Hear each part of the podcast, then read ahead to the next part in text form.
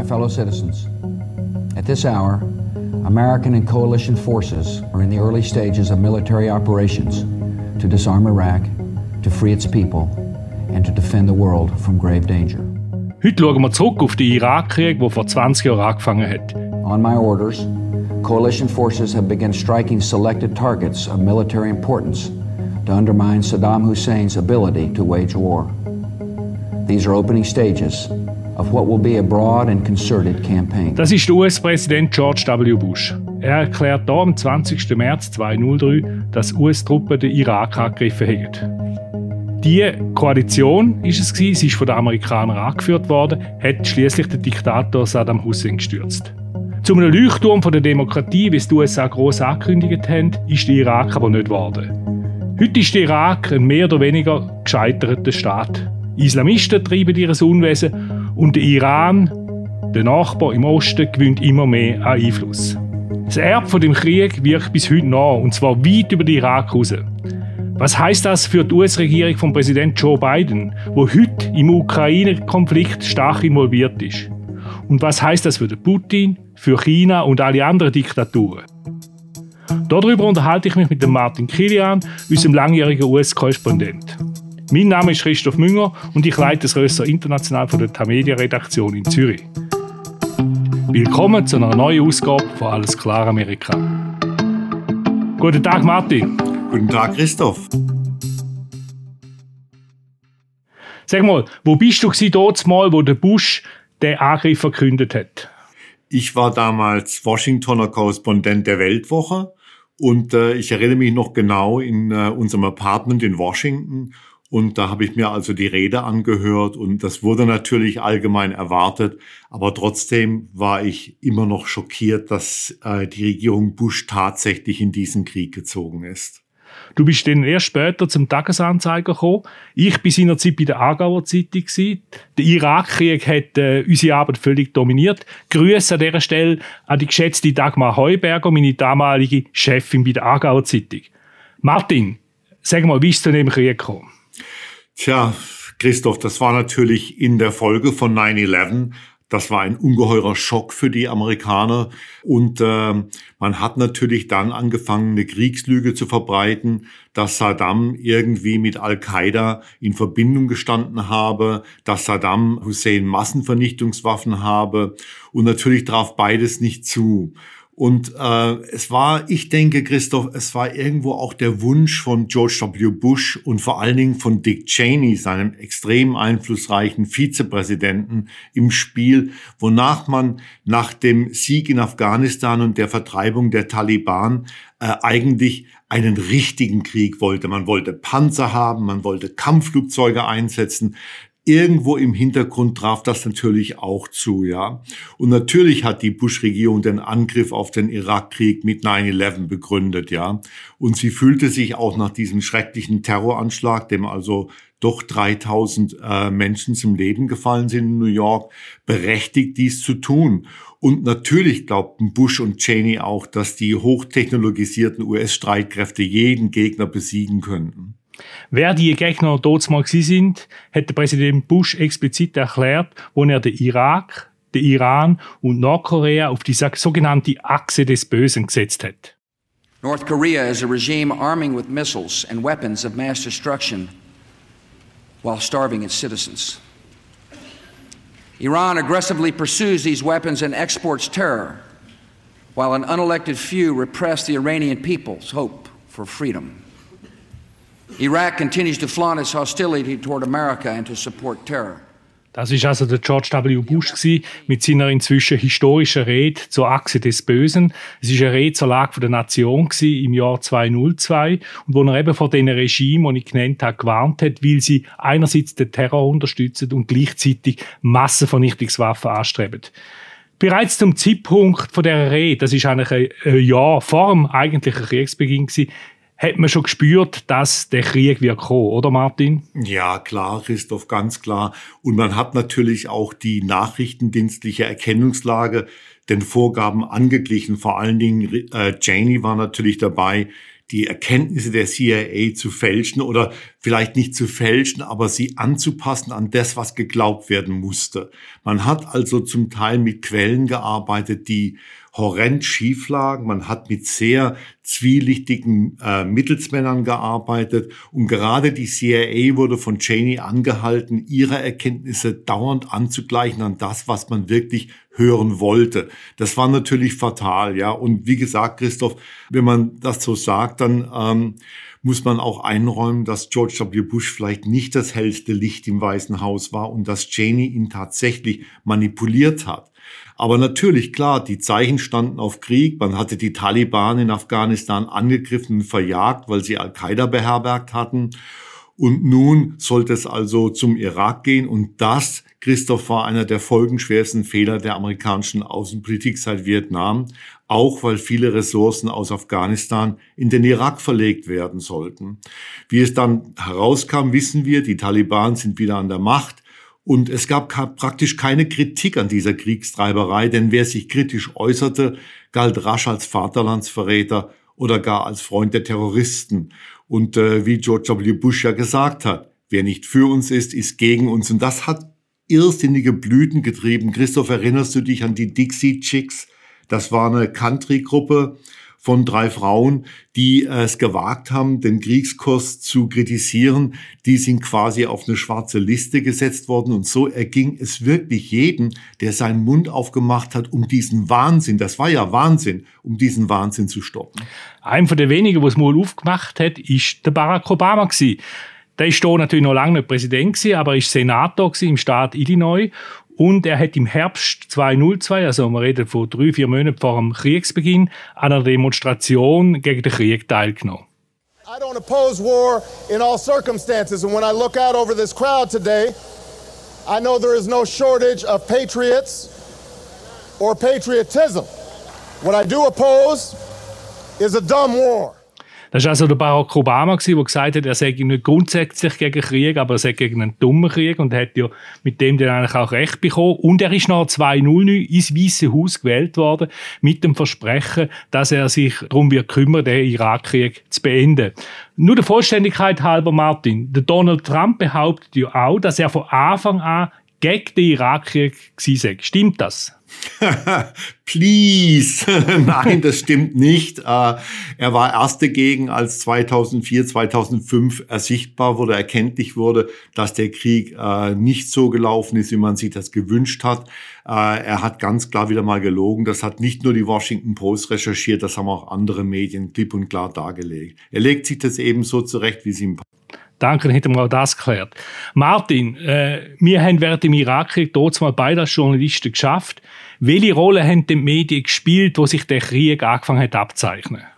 Naja, Christoph, das weißt du genauso gut wie ich. Das war kein Ruhmsblatt für unsere Zunft, ja. In den Vereinigten Staaten haben die Medien Kriegstreiberei begangen, mit wenigen Ausnahmen. Die New York Times vorne dran, die neokonservativen Kolumnisten, auch in der Washington Post, auch der New Yorker, auch die LA Times. Äh, die einzige größere Ausnahme, an die ich denken könnte, war das Washingtoner Büro der Zeitungskette McClatchy. Die haben von Anfang an ihre Zweifel gehabt.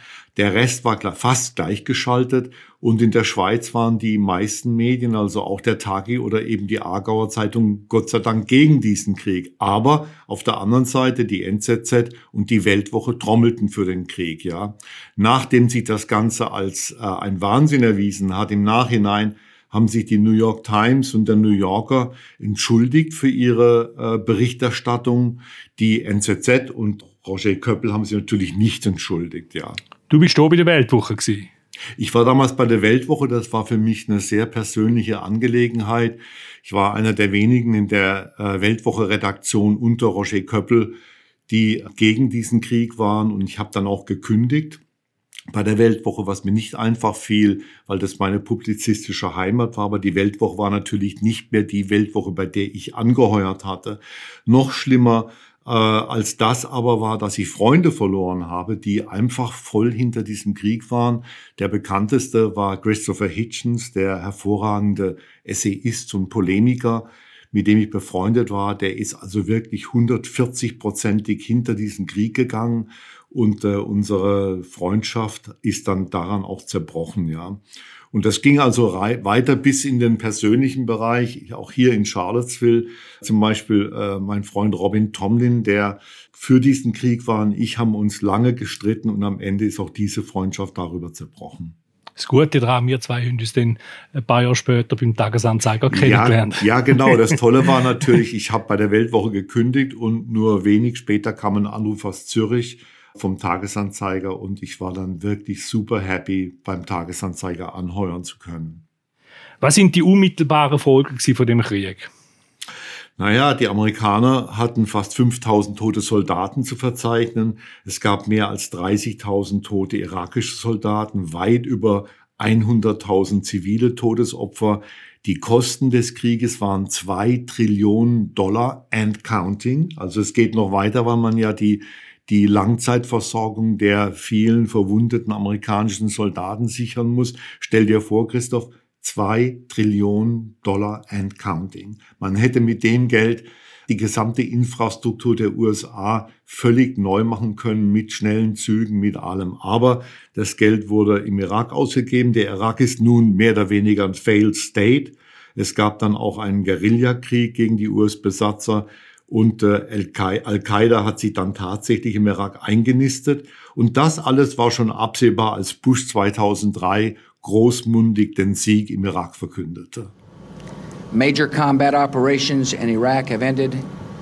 In the Battle of Iraq, the United States and our allies have prevailed. Und zwar um einen Flugzeugträger, wo er selber mit einem Flugzeug gelandet ist. Und bei seiner Rede ist hinten dran ein Transparent gehangen mit der Schrift Mission Accomplished, Mission erfüllt. Because of you, the tyrant has fallen and Iraq is free. Der Bush sagt also da, dass Terrorgefahr beseitigt sei und dass der Irak jetzt frei sei. The liberation of Iraq is a crucial advance in the campaign against terror. We've removed an ally of Al Qaeda. Ich habe die Rede äh, seinerzeit nicht in Baden gesehen, die ich geschafft habe bei der Aargauer Zeitung, sondern äh, in Bagdad im Hotel Safir am Tigris, zu Abend gegen die 5 wegen der Zeitverschiebung. Ich habe zu dem Zeitpunkt müssen im Hotel sein, weil um die Zeit, wo es angefangen hat einzudunkeln, hat der Ausgangssperre gegolten und rund ums Hotel herum äh, ist dann geschossen worden, sobald es dunkel war. Und rückblickend muss man sagen, dass dann, also eigentlich zum Zeitpunkt, wo der Bush Mission Accomplished, Mission erfüllt verkündet hat, der Krieg oder mindestens der zweite Teil vom Krieg eigentlich erst richtig losgegangen ist. Christoph, du warst also bei diesem entscheidenden Moment in Bagdad. Was, was genau hast du gemacht da? Du hast Kriegskorrespondenz gemacht für die Aargauer Zeitung. Genau, also ich bin erst nach dem Fall vom Regime, also eben, wie gesagt, das ist im Mai gewesen, nach Bagdad gefahren mit zwei Kollegen zusammen. Wir haben dort äh, Geschichten gemacht. Wir sind in Nadschaf gewesen, wir sind in Kerbala gewesen, in einem Schiitengebiet. Wir sind auch in Badr City gewesen, dem Slum von, äh, von Bagdad, wo es äh, sehr aufgeheizt war. Wir sind dort am Freitagsgebet als äh, Zuschauer gewesen und irgendwann haben wir uns müssen davon machen. Also das ist eine sehr spannungsvolle Zeit gewesen in dieser Stadt. Man hat, man hat die Kriegsschäden überall. Ist jetzt aber natürlich nicht vergleichbar mit dem, was man jetzt beispielsweise in Mariupol sieht. Die Stadt ist nicht zerstört gewesen, aber es ist vieles kaputt gewesen. Es hat einen Schwarzmarkt gegeben, äh, die Leute sind verunsichert gewesen und wir haben nicht gewusst, was kommt. Die Amerikaner haben patrouilliert, es sind dann auch Verbündete gekommen, ich mag mich an italienische Truppen erinnern, die dort unterwegs sind, man hat es Ring erkannt an den Sonnenbrüllen, die sie getragen haben. Die sind durch die Stadt durchgerast, aber eigentlich unter, dem, unter der Oberfläche hat es bereits angefangen zu brodeln man hat einfach gesehen, dass der Krieg alles andere als beendet ist. Und zwar vor allem, ich erinnere mich, wo wir dann zurückgefahren sind von Bagdad äh, Richtung Jordanien. Da haben sich die Fahrer, das sind lauter so SUVs, sie haben sich zusammengetan, wir sind neu und man ist wie so in einem Harst 333 äh, über die Autobahn gebrettert, äh, durch das Sunnitengebiet durch. Die Fahrer haben es Alibaba-Land genannt, weil äh, dort äh, offenbar viele Terroristen auf die Autobahn gekommen sind, äh, vor allem aus, äh, aus kommerziellen Gründen. Sie wollen die Auto klauen und, und Ausländer rausnehmen. Man ist also da brettert mit minimalem Abstand zwischen dem Auto, dass man wie so ein Block über die Autobahn ist. Ein äh, Palästinenser ist der Fahrer von uns, der in Jordanien gelebt hat. Der nebendran hat er da seine Kalaschnikow gehabt während dem Fahren und dann nachher hat er aber gewusst, die sind alle sehr gut informiert gewesen, dass irgendwann weiter vorne kommt ein amerikanischer Checkpoint und dann hat er irgendwo zwischen denen haben wir angehalten, wo wir aus dem gefährlichsten Gebiet raus sind, das war dort so um Fallujah gewesen. und dann hat er dort seine Kalaschnikow deponiert und dann sind wir weitergefahren und dann sind wir an einen Posten gekommen mit riesen vielen amerikanischen Panzer, Stacheldraht, haben müssen anhalten, haben das Auto untersucht und natürlich der palästinensische Fahrer die größte Unschuldsminen aufgesetzt hat ja nichts mehr dabei gehabt und die haben sich nach Schweizer Schocke erkundigt und so weiter und haben gesagt, ja, äh, also wir hätten einfach eine Frage an sie, haben wir die Amerikaner gefragt, wieso dass sie da stehen und nicht weiter vorne, wo es offenbar wirklich gefährlich ist. Und dann höre ich jetzt noch den Soldat, und er sagt, that's not our sector. Oder? Und wir sind dann weitergefahren und zum Glück heil aus dem Land rausgekommen.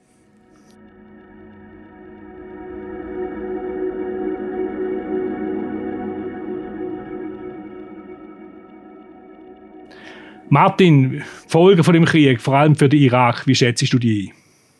Ja, das hat natürlich äh, zu einem Ansteigen des Terrors geführt. Wir haben dann äh, Al-Qaida gehabt, wir haben den Islamischen Staat gehabt, äh, Sarkawi. Man hat also furchtbar viele äh, Terroranschläge gehabt mit hohen zivilen Verlusten. Ja, das Land ist nun destabilisiert und zerrissen zwischen Schiiten, Sunniten und Kurden. Und natürlich am allerschlimmsten ist, dass der Gewinner dieses Krieges ganz klar der Iran ist. Der Iran nützt das nun aus, ja. Und man muss hier nochmal einfügen, wie wenig eigentlich äh, George W. Bush und auch viele Amerikaner über dieses Land, diesen Irak gewusst haben. Es gibt diese Anekdote, dass im Vorfeld des Krieges Bush sich mit einigen Intellektuellen von amerikanischen Universitäten getroffen hat, um etwas mehr über den Irak zu lernen. Und man hat ihn darauf hingewiesen, dass es also diese Spaltung von Schiiten und Sunniten im Irak gibt. Und Bush soll dem Vernehmen nach völlig entgeistert gewesen sein, hatte keine Ahnung davon. Und ich finde, das sagt eigentlich sehr viel aus über die Arroganz der Macht, ja, mit der also die damalige Regierung diesen Krieg angezettelt hat. Wie gesagt, der Iran ist ganz klar der Gewinner dieses Krieges. Ja, man muss vielleicht auch noch erwähnen, wir haben vorher bei den Opferzahlen, es hat auch aufgrund von diesen Unterschied, von diesen ethnischen und religiösen Unterschied, äh, hat es 9 Millionen Menschen sind intern vertrieben gewesen, also die sind dann aus Gebieten, aus sunnitischen Gebieten, äh, Schiiten, die in deren Gebieten gelebt haben, sind die schiitischen Gebiete und umgekehrt und hin und her und Kurden sind alle im Norden. Du hast den Iran erwähnt. Wieso ist der Iran so wichtig? Was spielt der da für eine Rolle? Naja, wie du weißt, war der Iran eigentlich der Erzfeind des Irak. Wir hatten ja 1980 schon mal einen Krieg, den Saddam losgetreten hat gegen den Iran, ähm, der also auch sehr hohe Opferzahlen auf beiden Seiten hatte. Und ähm, nun war natürlich der Iran plötzlich in der Lage, die schiitische Mehrheit im Irak zu mobilisieren. Die USA hatten, wie gesagt, 1980 Saddam ja auch unterstützt als Bollwerk gegen den Iran. Heute hat der Iran extrem viel Einfluss auf Bagdad. Wie du weißt, Christoph General Soleimani, der Chef der Revolutionsgarden, den Trump mit einer Drohne töten ließ, galt als der eigentliche Machthaber im Irak. Heute sind es andere. Aufmarschgebiet im Krieg in Syrien, wo die Revolutionsgarden zusammen mit der russischen Luftwaffe Assad an der Macht hielten. Auch das ist der Irak. Also es ist wirklich fatal am Ende rausgekommen. Und man muss sich fragen, wie der Nahe Osten heute und auch der Mittlere Osten aussehen würden, wenn es diesen Krieg nicht gegeben hätte. Ich glaube nicht, dass der Iran so stark wäre, wie er heute sich präsentiert. Ja, und man kann sich auch überlegen, was aus Syrien geworden wäre, ob es dort so einen Krieg gegeben hätte, wie wir es jetzt gesehen haben. Also, das ist alles hypothetisch, aber äh, der Einmarsch der Amerikaner im Irak hat auf jeden Fall äh, langfristige Folgen gehabt für die Region, aber für die USA selber. Was sind da die Folgen gewesen? Ja, erstmal ein Vertrauensverlust in die Geheimdienste natürlich. Äh, das ist ganz klar. Und natürlich ein langfristiger fataler Schaden für die amerikanische Diplomatie.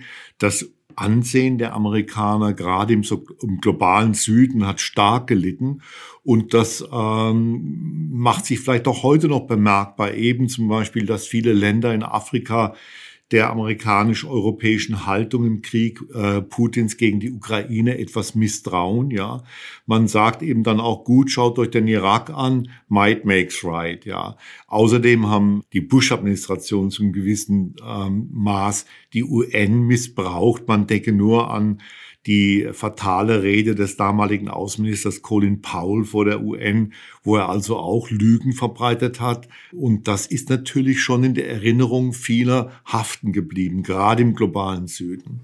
Ja, und auch der Putin hat, hat jetzt bei jedem Krieg gesagt, lassen, die USA haben es gleich gemacht, wenn ich jetzt in der, äh, in der Ukraine. Er hat das bereits gesagt 2008, wo er Georgien angegriffen hat, oder bei der Annexion von der Krim 2014 und eben jetzt wieder in der Ukraine. Genau, und die Chinesen sagen es natürlich mit Blick auf Taiwan. Der Iran sagt es mit Blick auf die Kriege in Syrien und im Jemen. Die amerikanische Glaubwürdigkeit, Christoph, ist einfach angeschlagen, was ihre Rolle als Champion der Demokratie angeht. Und das schadet den USA noch immer, gerade jetzt auch im Ukraine-Krieg, zumal Biden als Senator den Krieg im Irak natürlich unterstützt hat. Äh, und natürlich haben wir es auch jetzt bei dem Krieg in der Ukraine mit ganz, ganz fundamentalen Lügen zu tun, wenn Putin also behauptet, das Regime in, in, in äh, Kiew sei ein Nazi-Regime, dass also es um die Überlebensfähigkeit Russlands ginge, dass der Westen Russland auslöschen wolle. Das sind fatale und fundamentale Lügen, ja. Und ähm, man muss natürlich einen Unterschied machen äh, zwischen dem Krieg im Irak und dem Krieg in der Ukraine. Die Amerikaner haben sowohl in Vietnam oder auch im Irak oder sonst wo nie territoriale Ansprüche erhoben. Das haben sie im 19. Jahrhundert getan, aber nicht mehr im 20. Jahrhundert, nicht mehr seit dem Ende des Zweiten Weltkriegs. Also kein äh, Politiker in Washington hat jemals dran gedacht, einen Teil des Irak sich anzueignen, obwohl es natürlich schon Vorbehalte gab, dass Washington sich äh, die irakischen Öl Einnahmen unter den Nagel reißen möchte. Es gab ja auch Aufforderungen damals an die Regierung Bush, dass man die Öleinnahmen des Irak einfach dazu verwenden sollte, die amerikanischen Kriegskosten zu bezahlen. Trotzdem territoriale Ansprüche, wie jetzt der Kreml, hat das Weiße Haus nie gehabt. Ja, und bei aller Kritik, die wir jetzt da üben, an der Regierung Bush, das rechtfertigt natürlich noch lange den Überfall von Russland auf die Ukraine. Wir haben seinerzeit, äh, wie wir gesagt haben, äh, den Krieg äh, vehement kritisiert in der Öffentlichkeit, genau wie wir jetzt auch Putin seinen Angriff auf die Ukraine kritisieren. Trotzdem, auch bei diesen Kriegsverbrechen, wie wir sie in Butscha gesehen haben, kann der Putin relativ schulterzuckend auf die USA verweisen. Ja, leider, leider. Äh, es gibt da unangenehme Vergleiche. Es gab ja auch im Irak Kriegsverbrechen. Es gab Abu Ghraib, das schreckliche Gefängnis. Es gab auch Guantanamo oder es gibt noch Guantanamo. Und dann, Christoph, erinnerst du dich an diese privaten äh, Sicherheitsdienste, eigentlich auch Söldnertruppen wie Blackwater, die also auch wie Wagner in, in der Ukraine hat Blackwater im Irak Kriegsverbrechen begangen, nicht in dem Stil wie Wagner, aber trotzdem, das gab es also auch, ja hat der Irakkrieg auch innenpolitische Auswirkungen in Amerika? Ja, natürlich. Er hat die, das gesamte innenpolitische Gefüge gerade in der Demokratischen Partei verschoben. Man äh, könnte sich vorstellen, dass Hillary Clinton 2008 die demokratische Präsidentschaftskandidatur gewonnen hätte, wenn sie nicht für den Krieg im Irak gestimmt hätte. So war es natürlich Barack Obama, der äh, Clinton immer wieder vorgehalten hat, dieses Votum abgegeben zu haben. Und äh, man kann auch argumentieren, dass die Republikaner auf eine andere Bahn gekommen sind, weil Trump natürlich dauernd gesagt hat, 2016, äh, solche Abenteuer hätte es unter ihm nicht gegeben. Ja, das sei ja völlig irrsinnig gewesen, das viele Geld zum Fenster rausgeworfen und so weiter und so fort. Ja, der Krieg hat sehr große innenpolitische Auswirkungen gehabt, ja. Wir haben äh, von der Rolle von den Medien geredet im Irakkrieg. Wo stehen die US-Medien heute betreffend dem Krieg in der Ukraine? Ja, sie unterstützen überwiegend den Kurs der beiden Regierungen in der Ukraine. Also es gibt nur auf dem rechten Rand oder dem rechten Lager, zum Beispiel bei Fox News, Kommentatoren, die die Haltung, die Unterstützung der Regierung Biden für äh, die Regierung Zelensky und für die Ukraine hinterfragen. Ja, sehr lustig ist es, was die Schweiz angeht, nämlich äh, Roger Köppel steht diesmal auf der anderen Seite. Er ist ja diesmal kein Kriegstreiber wie 2002, sondern er ist äh, gegen eine Unterstützung der Ukraine und äh, er scheint also Aggressoren zu mögen, muss man so sagen. Wir haben besprochen, wie lange der Irakkrieg jetzt eben nachwirkt, nämlich bis heute. Wie wird der Krieg in der Ukraine schließlich die Welt verändern? Das ist im Moment noch gar nicht absehbar, aber es zeichnen sich ein paar Umrisse ab. Äh, das hast du ja auch beobachtet. Es gibt neue Blöcke, die sich verfestigen, auch gegenüber China.